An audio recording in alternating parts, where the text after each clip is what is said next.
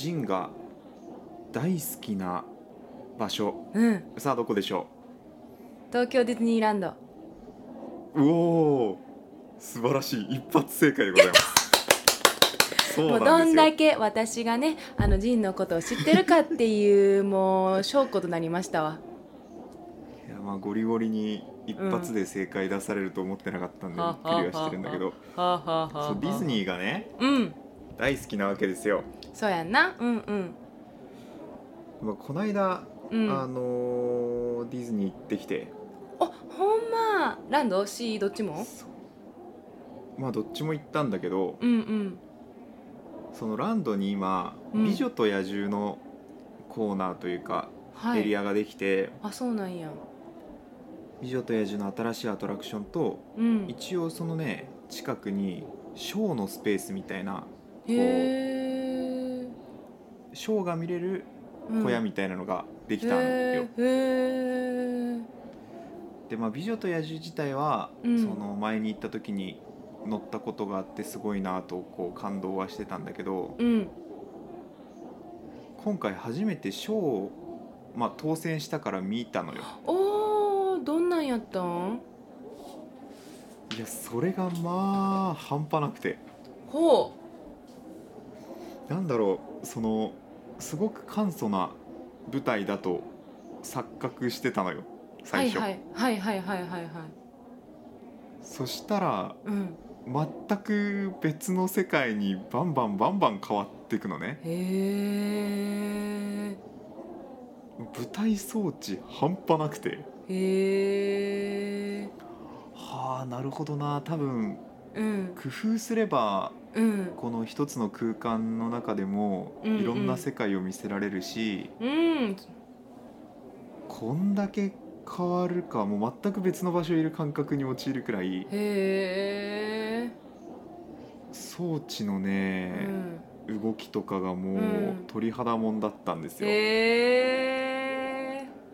やこれぜひ見てほしい。え見い。たい見たい見たい。見すごかたいだよ。まあ音楽もしっかりねディズニー音楽も好きだからそうやんな。ディズニーの音楽を聴きながら、うんうん、うん、まあ、そのキャラクターたちが歌ったり踊ったりしてへえ。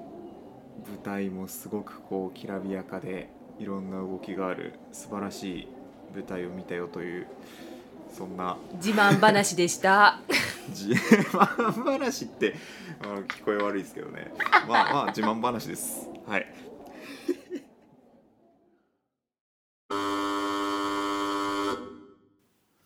ただいまよりゲラテイナーによる舞台装置が先か演者が先かをお届けいたします。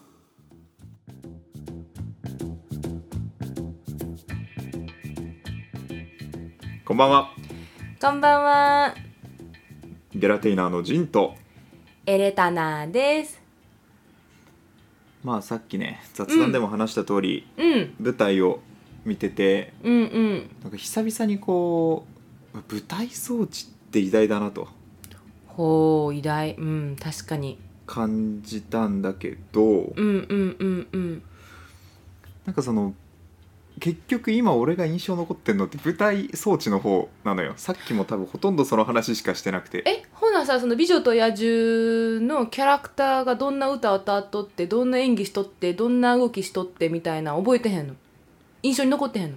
覚えては覚えてはいるけど、うん。その強烈な印象を受けたのが舞台装置の方だったからなるほどね。その人に話す時に演技がすごくてとか、音楽が良くてっていうよりも舞台装置が半端じゃなくてっていうこう進め方をしちゃうのね。なるほどね。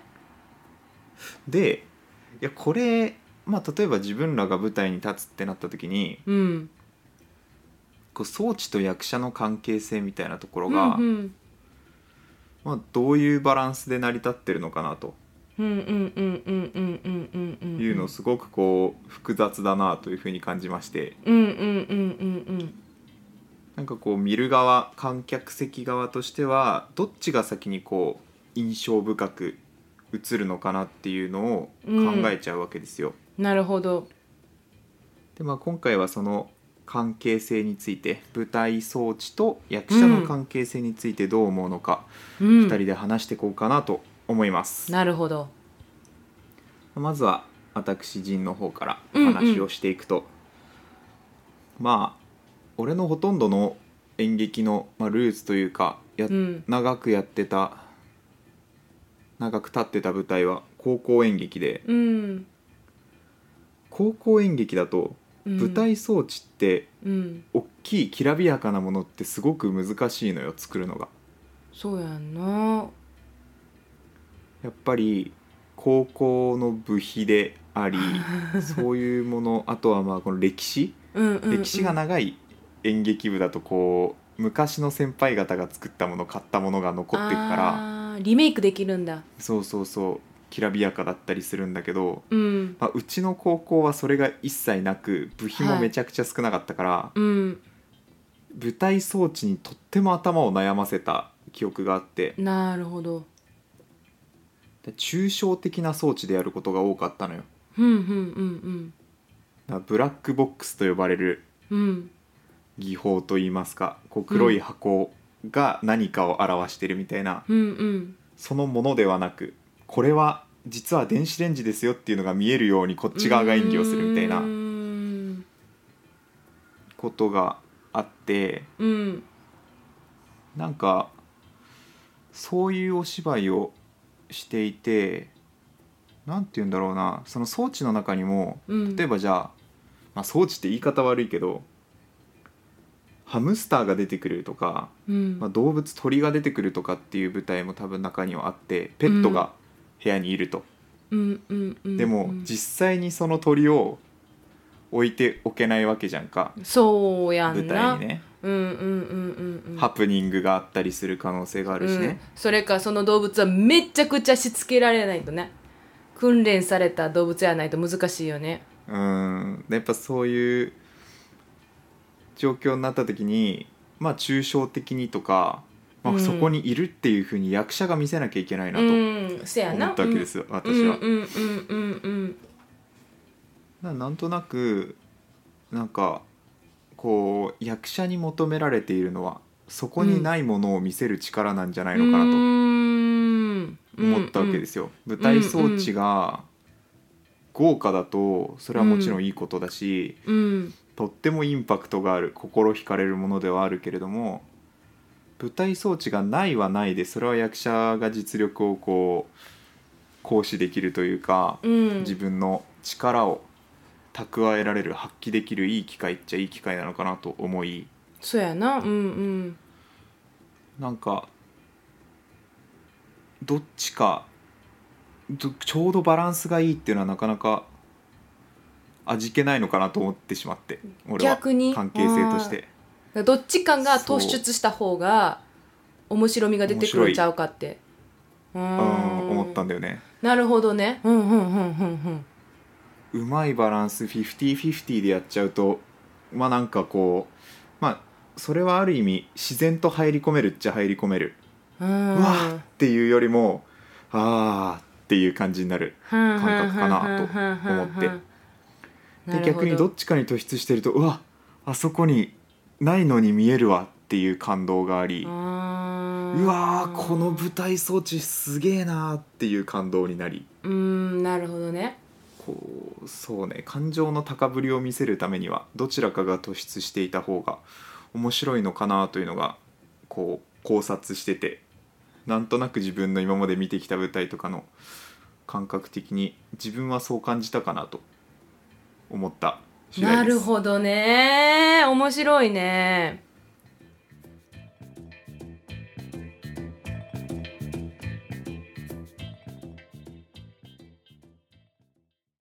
ゲゲゲゲラゲラテナノ板付きで始めましょうねえねえ聞いてよおじいちゃんこんな騒がしいとこに呼び出して何の用じゃゲラテイナーの最新情報がツイッターでわかるんだって。孫よそれは本当か？本当なのか？えうん。こうはしておれん。今すぐツイッターをチェケラところで孫よツイッターってなんじゃ？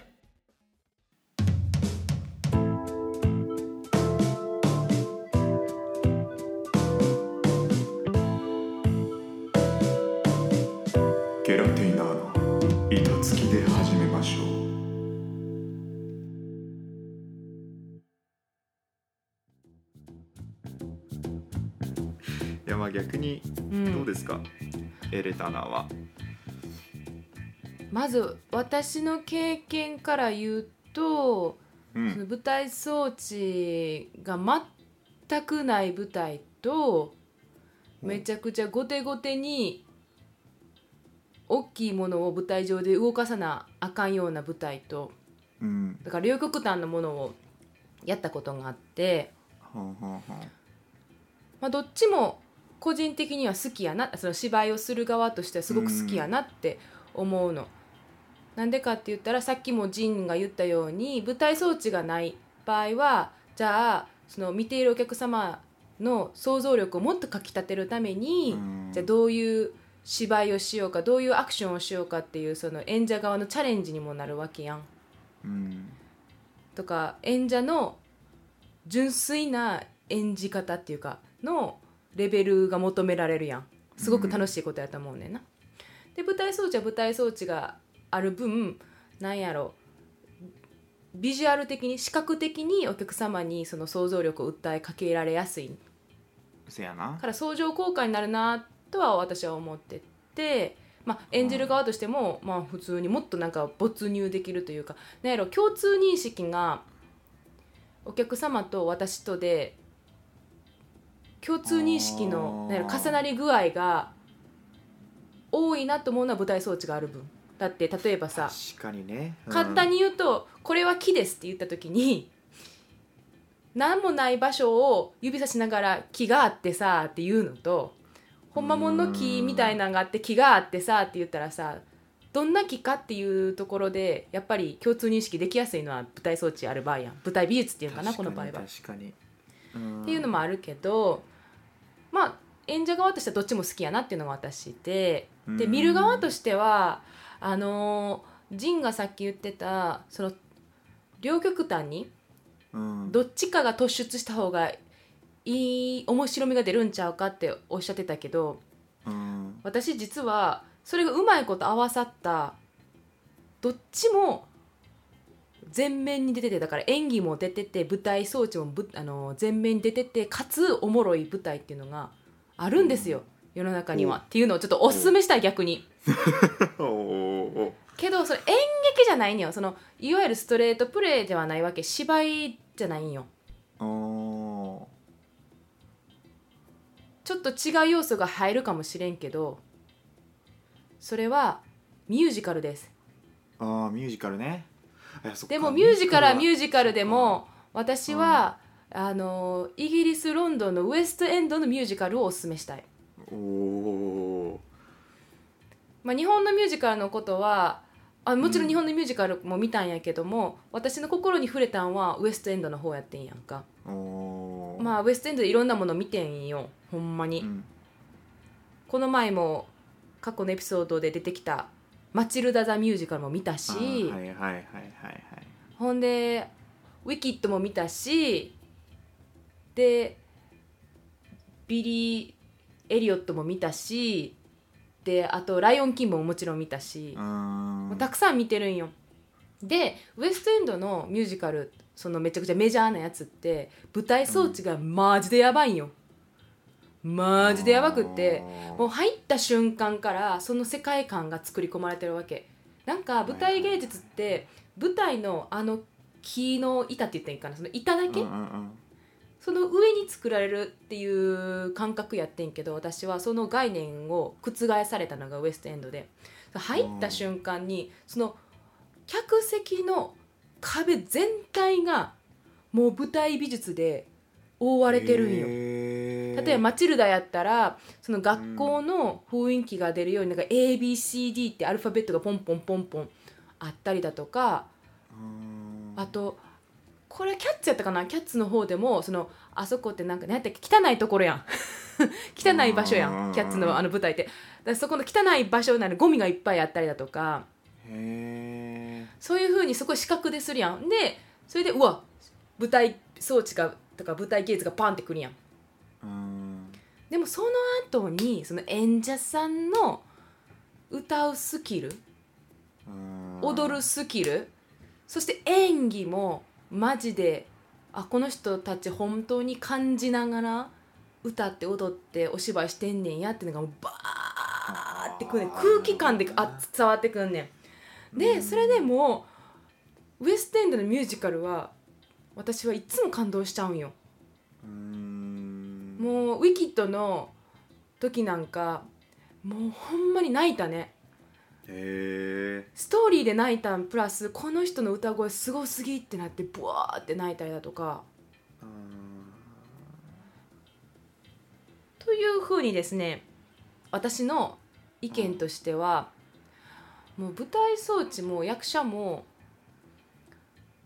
うまいこと絡まったらそれは OK やしうん舞台装置がなくても役者が頑張れば OK やしうん。もうとにかく最終的にその作品が一個としてまとまっておもろいかおもろくないかになってくると思う。あー。そうか。そうだね。極論そこだよね。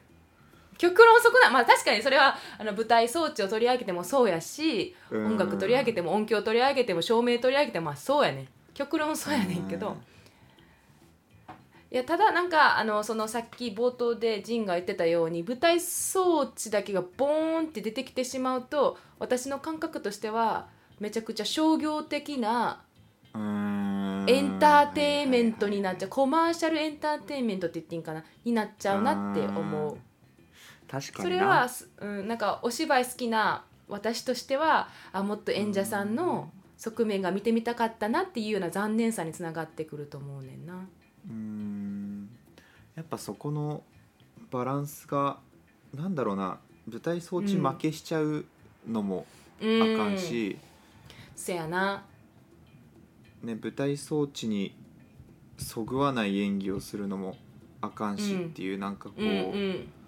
ね勝りすぎちゃうと空気ぶっ壊れるところもやっぱあるだろうから、うん。うんうんなんかそこはあれなんだろうね。うまく世界観とマッチングしたうんうん演技みたいなのができるといいんだろうね、結局やっぱでもどっちかっていうと役者がこう合わせていけるとベストではあるよね。プラス役者だけじゃあかんと思うね。ん確かにそう。役者もそうやねんけどそれをちゃんとオーガナイズできる外から見れる人。だから簡単に言うと演出家の技量になってくると思う。演出家がちゃんとそこのバランスで指揮取れるかどうかやと思います。演出家はとっても大事な役割ですからね。そうですよ。この前も話したけど。うその演出家っていう役職が生まれたのもそんなにね昔のことじゃないらしいのよ、あそう日本では。なんや。あ日本では？そうそう。だからその演出家という役割が日本でも生まれてとっても良かったなと思います。うん。やっぱ全体を見る人間バランスを見る人間っていうのがいないと音楽もね指揮者がいて成り立つものですから。そうやん。うんうんうんうん。そんなことを感じたわけでございまして。はい。最後にゲラテイナーとしてのまとめの一言をですねエレタナーさんにおっしゃっていただきたいと思います、はい。それではよろしいでしょうか？行きましょう。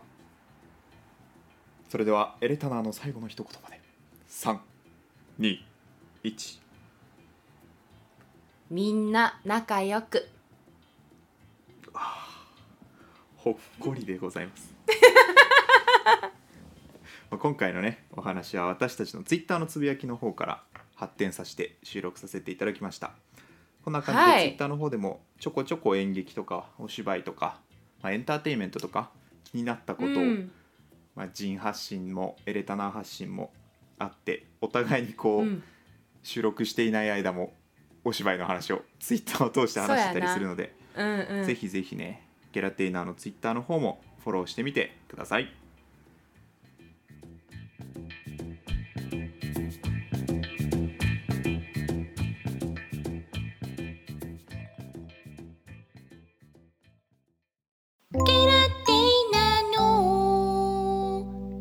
付きで始めましょう。おいおい何やってんだ？ハッシュタグゲラハジでツイートしてるんだよ。なんだそれ？知らねえのか？ハッシュタグギャラハジをつけて板付きで始めましょうの感想をツイートするとエレタナーとジンに届くんだよ。なんだって？こうしちゃいられねえ。今すぐハッシュタグゲラハジでツイートだ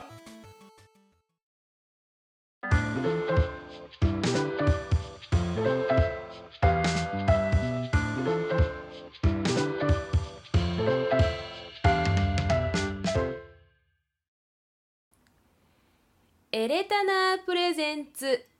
あいうえお昔話。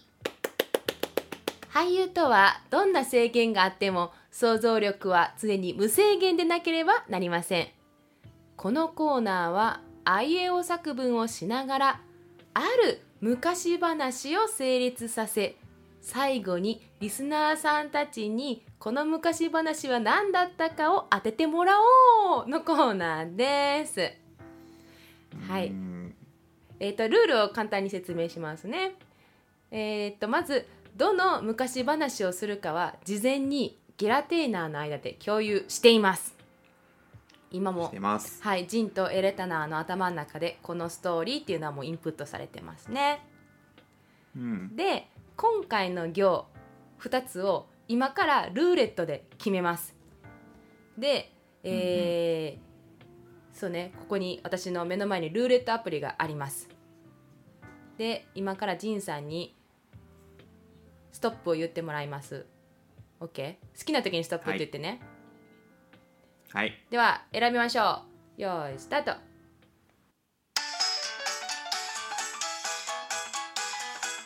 ストップな行な行な行ですかな行な行ですよ。皆さんなね。じゃあ次2個目をいきましょはいう。ではいきますよ。スタート。ストップ作業は作業ねい。なとさなとさです。では行が決まりまして次はどちらが先行かをじゃんけんで決めようと思います。はい。どうしようじゃんけん勝った方でいいですか？勝った方にしましょう。この間の反省を生かして。ではいきます。音声じゃんけんいきますよ。音声じゃんけんじゃんけんはい！パー。チョキはいということで私チョキジンがパーなので私が先行となります。いやうちょっとショックで立ち直れないわ。はい。で、えっと、制限時間はなしです。なんでその時間に追われるプレッシャーなく、えー昔話をね今から成立させていこうと思います。な行が始め。で2個目の行が作業となりますので。これはうん。極力その登場人物というか、うん。その登場すうるん。物事の名前を極力言わないようにしながらでも伝わるようなあれの方がいいよね。言っちゃうと一発で分かっちゃうから。ほんまやな。ほんまやな。なんでそこ気をつけつつリスナーの皆様にはその上で何の話をしているのか演技の感じと雰囲気で当てていただくというはい。ところでいかがでしょう？はいそうですね。そっちのその方向性でいきましょう。では、はい。リスナーの皆さん考えながら聞いてみてください。あいうえお昔話始まり始まり。ななんとこんなところに荷物を下ろして今行くから待ってなさい。盗まれるか心配だからちょっと早く早く。寝起きで疲れとるんじゃよ。のんびり屋さんだからねと言わずに早く早くさっさと行くから待ってなさい。しこっちにこっちにやってくるぞ。すまないね。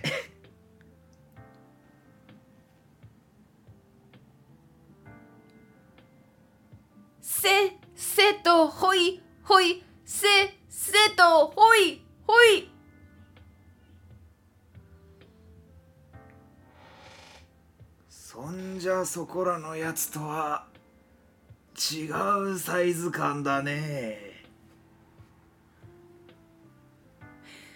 終了。えーさて私たちの感想を述べる前にですね、えーリスナーの皆様にはここにちょっと考えていただいて何の昔話だったかを、伝わ伝わってんのかしら？まあ、私たちの中でもそのどのシーンっていうのは考えてなくて。始まった瞬間にあこのシーンかなって探り合いながらやっていたので、まあ、その答え合わせもエチュード的なね。そうね。あの答え合わせはちょっと後にして。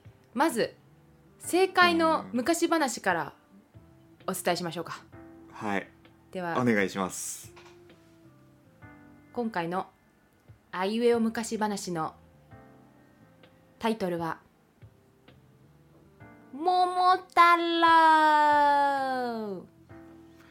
桃太郎でした」で桃太郎でしたかね。そうですね。あの私が先行やったんですよ。そでまあもう私何を言ったかもさっぱり忘れてしまったんですけどまあ私がやりたかったシーンこれやと思ったんがううん。あのーおじいさんが川からん桃が流れてきてるやつをやりましたね。そうだよね、うん、あいやオッケーつ伝わってた。オッケだから、うんうんうんうん。桃が来たっていうのは分かってたんだけど、うんうんうんうん。おじいさんを俺がやってしまった。あそっか。だから2人おじいさんいたんだね。そう。そうおじいさん二人体制で臨んでいたね。ああまあそれもありありやったんちゃうかな ほんでまあ新しいまあまあタイプの新解釈の、でだからエレタナおじいさんが先に見つけてほんでジンおじいさんが後から来てるパターンやったよね。そう俺は後からでまあちょっとそうですね。なんかこう、腰が痛かったりとかう、んうん。起きたばっかりだったりとかで、うんうん。なかなかその桃にたどり着かないっていうのをやってたんですけどグズグズしてはったそねグズグズしてはったね。っちはグズグズしてたんだけど。ん。で私があの性が全然思いつかんくって。うん。あのなんかせっせこせっせこそうなんかちょっと運び始めたよね。そうなんかあの掛け声をやってみましたね。うん。うんうんうん。別のキャラ出てきたよね。え嘘ああれおじいちゃんって言うけどおじいちゃんはあああれおおじいちゃんでやってたのか。おじいちゃんが桃を引き寄せてあのー運んでたつもりやってん、なるそうなんだ。なんか俺違う人たちが運んでくれたのかと思ってたわ。桃の配送業者が出てきた。そうそう。あー。桃の配送業者が出てきてうん。でもさすがにこれじゃリスナーさんわかんないだろうなと思ってあー。そうでちょっとヒントを出したつもりだったんよそのサイズがどうこうみあーなたいなるほどね。話をしたんですけどどうでしょうね。どうでしょうね。これだから分かった人いたらぜひツイートしてほしい、うん教えてほしい。ね、うん。あの「ハッシュタグゲラハジ」をつけてですね、はい。分かったよとかうわー浦島太郎だと思ったとか いろいろあるかもしれないんでぜひツイートしてください。見に行きます我々。はいお願いします。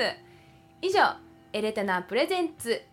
あいうえお昔話。でした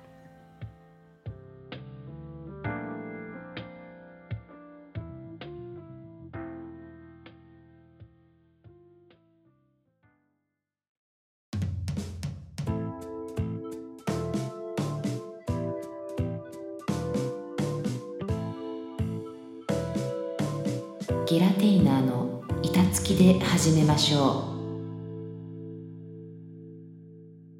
う。さあということで今回はここまででございます、まあ、舞台装置と役者の関係性ってのはうん割となんだろうなうん。新たな発見としてミュージカルあうん確かにそうかと思った部分があって、うん。うんうんまあ自分もミュージカルは見てて確かにめっちゃ豪華だけど、うん役者負けてんなって思ったことないなと。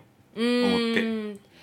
そうやな。なんかミュージカルはちょっと特殊かもしれへんね。その,、その芝居以外にもその演者のスキルをも違うスキルを見せられるわけやん。うん。歌とか踊りとかで。そこでハッうとん目にね引きやすいから。でもなんかちょっと考え方を変えるとそうやな。今までそのミュージカルほどなウエストエンドほどそのストレートプレイかける豪華な舞台装置がめちゃくちゃマッチしててっていう舞台をパッと思いつけない。あ逆に言うとね。ーうーん。だからちょっとね。これをちょっと意識して見てみるわ。今までそんな舞台装置とその演者の関係性をちょっと意識して見たことなかったからちょっと見てみるわいい機会になったね今回が、うんそうやとっねても。うん。まあそんなこんなで次回、3月25日土曜日のキャラテイナーの板付きで始めましょうはこんな俳優に私はなりたいでございます。それでは、谢谢大家再见バイ高低差。